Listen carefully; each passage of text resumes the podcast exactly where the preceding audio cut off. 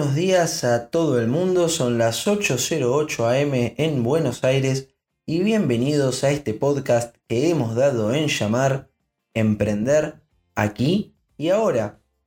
El podcast en el que hablaremos de todas las estrategias, técnicas y herramientas sobre cómo emprender, sobre cómo llevar tus ideas a la realidad, sobre todo lo que significa el proceso de emprender algo y llevarlo a cabo. Hoy programa del lunes 20 de julio. Empezamos la semana con doble festejo.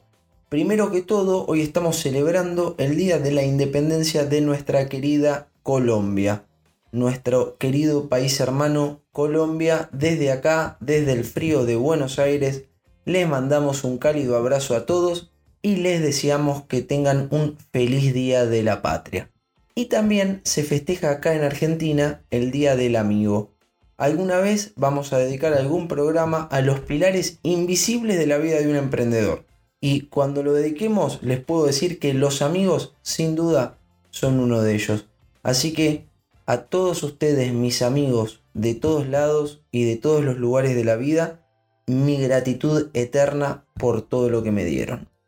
El programa de hoy se lo vamos a dedicar a Luciano Spinelli, o Tuch, como le dicen los amigos.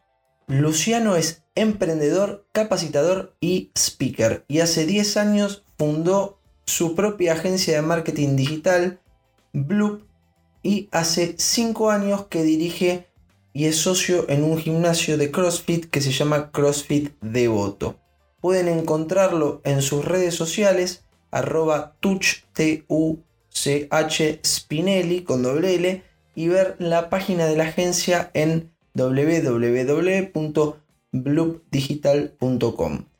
Cualquier cosa que necesiten le pueden escribir a Luciano porque me dijo que su visión es ayudar a 500.000 emprendedores este 2020. Así que Luciano, por todos los emprendimientos que tenés, por tu visión de ayudar a los demás y por la buena onda que radias en tus redes sociales, este aplauso es para vos.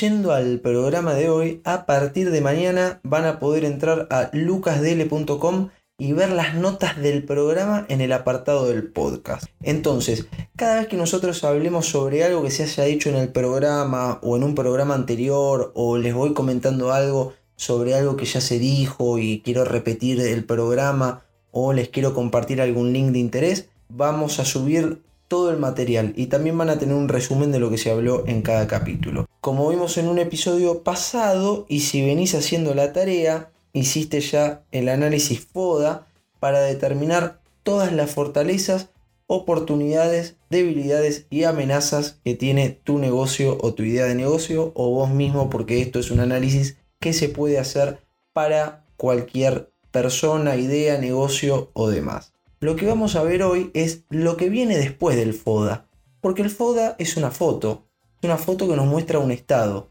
pero después de esa foto, ¿qué hacemos? Bueno, viene el análisis CAME. Entonces, el análisis CAME viene de C de corregir, A de afrontar, M de mantener y E de explotar. Entonces, vamos a pensar, por ejemplo, que estamos ante un proyecto en el cual nosotros necesitamos de tener presencia web, pero no tenemos conocimientos sobre marketing digital. Eso es una debilidad, es una debilidad interna nuestra, ¿sí? No viene del entorno, viene de nosotros y de la falta de conocimiento que tiene el equipo en un tema que es crucial para lo que es la presencia web. Bueno, y ahí nos hacemos la pregunta, ¿cómo corregimos esa debilidad? Y vamos buscando distintos caminos de acción que nos permitan corregirla. Por ejemplo, puede ser hablar con Bloop Digital y contratarlos para que se encarguen de su, de su estrategia en la web. Después viene la parte de afrontar las amenazas. ¿Y cómo se afrontan las amenazas? Porque las amenazas son cosas negativas que vienen de la parte externa del exterior que no dependen de nosotros. Y eso se hace con un plan de contingencia. ¿Qué hacemos si se materializan? Tenemos que cerrar negocio, lo tenemos que abrir, hay alternativas. Por ejemplo, esta pandemia es una amenaza, es algo negativo que vino de afuera y que por ejemplo a todos los gastronómicos les pegó. Más o menos, pero les pegó. ¿Cómo se afronta esa amenaza? Con esa amenaza, muchos locales gastronómicos, muchos restaurantes, lo que hicieron fue digitalizarse, poder atender los pedidos a través del WhatsApp, eh, meterse en plataformas como Rappi, como Pedido Ya, como Globo, que les permitieron subir la facturación. Pero estas amenazas es importante que hay cosas que pasan que no son una pandemia que no preveía nadie. Pero sí hay cosas que podemos ver que surgen y que son amenazas que pueden venir de afuera y que son muchísimo más posibles que esto que surge una vez cada 100 años. Bueno, ¿cuáles son esas amenazas que harían que te haga tu negocio facturar la mitad? ¿Qué tendríamos que hacer en esos casos? Eso es afrontar las amenazas.